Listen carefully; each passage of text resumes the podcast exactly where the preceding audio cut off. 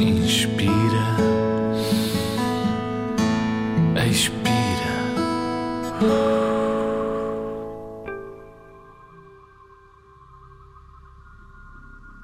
Era uma vez uma cor.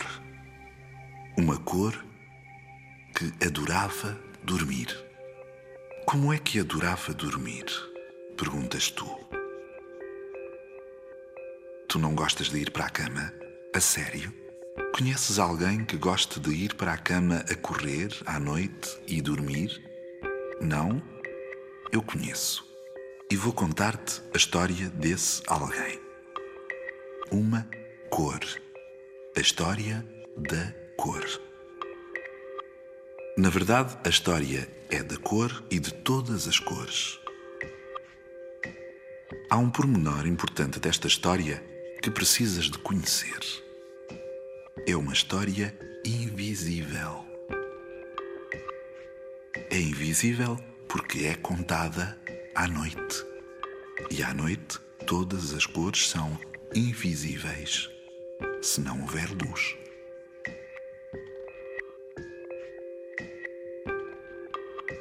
Só com a ajuda de algumas palavras de código é que podes avançar nesta história. A primeira é inspira. Tens de fazer o que diz a palavra para avançar. Inspira. A segunda é expira. Tens de respirar fundo três vezes para a história poder avançar. A história é invisível. Invisível como a cor ficava à noite. Não vale a pena teres os olhos abertos. Só consegues ver a história se fechares os olhos. Era uma vez a cor que não gostava nada da noite. Gostava do dia e do sol, porque de dia a cor tinha cor. E à noite a cor perdia a cor. Quando a noite chegava, a cor ficava muito cinzenta. Até perder a cor. Durante o dia, a cor era redondinha, simpática e muito alegre. À noite, a cor ficava sonolenta, espalmada e aborrecida. Durante o dia, a cor pintava folhas em branco com salpicos de tinta. Brincava às escondidas nos quadros dos museus e decorava as roupas das crianças. Entrava em paus de giz e saltitava nos estojos das canetas de feltro.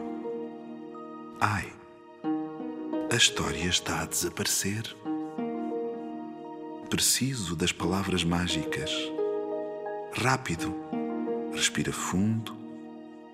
Outra vez. Tens de ter os olhos fechados. A história está a ganhar cor outra vez, não está? Ganhou energia. Consegues imaginar a cor redondinha? De que cor está a cor agora?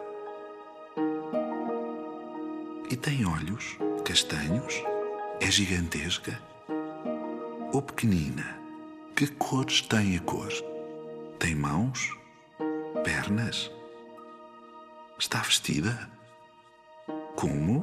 Com óculos de sol e brincos. Adivinhaste? É mesmo assim. Como a cor não gostava de perder a cor, quando o sol se começava a esconder e a noite chegava, a cor respirava fundo e pensava outra vez. Procurava rapidamente uma palete cheia de tintas e deitava-se na conchinha mais colorida, na que tinha mais cores misturadas. Que bom que era o conforto da sua cama ainda colorida. Sabia que quanto mais escuro ficasse, mais depressa se tornaria invisível. Olhava para todas as cores do dia, as mais bonitas cores do dia, guardava-as todas na memória, fechava os olhos e adormecia. A cor sabia que quanto mais depressa dormisse, mais depressa chegaria o dia e mais depressa podia voltar a brilhar ainda mais bonita. Quando acordasse, ia acordar mergulhada num mar de cores vivas e divertidas e voltaria a encher o mundo de alegria. Ai, está a perder a energia. Respira fundo. Boa. Então, era o que a cor fazia todos os dias. E a noite já não era triste. A cor não fazia birra, nem dizia só mais cinco minutos. A cor não queria ficar invisível. Porque uma cor invisível deixa de ser uma cor. Não serve para pintar, para brincar então a cor, mal chegava à noite, queria era dormir, para que o dia chegasse muito depressa. A noite chegou e a cor foi dormir. Vitória, Vitória, acabou-se a história. Não, espera, há um problema. A cor não quer adormecer sozinha porque tu também vais ficar invisível. Palavras mágicas, palavras mágicas. Inspira, expira. Posso continuar a minha história? A cor quer colorir as tuas bochechas logo de manhã. Quando o sol nascer, deixas de estar invisível. A cor quer colorir os fios do teu cabelo e dar brilho aos teus olhos logo de manhã. Sabias que há muitas cores a viver contigo todos os dias? Se não adormeces rápido, elas vão ficar tristes por ficarem cinzentas e em breve invisíveis.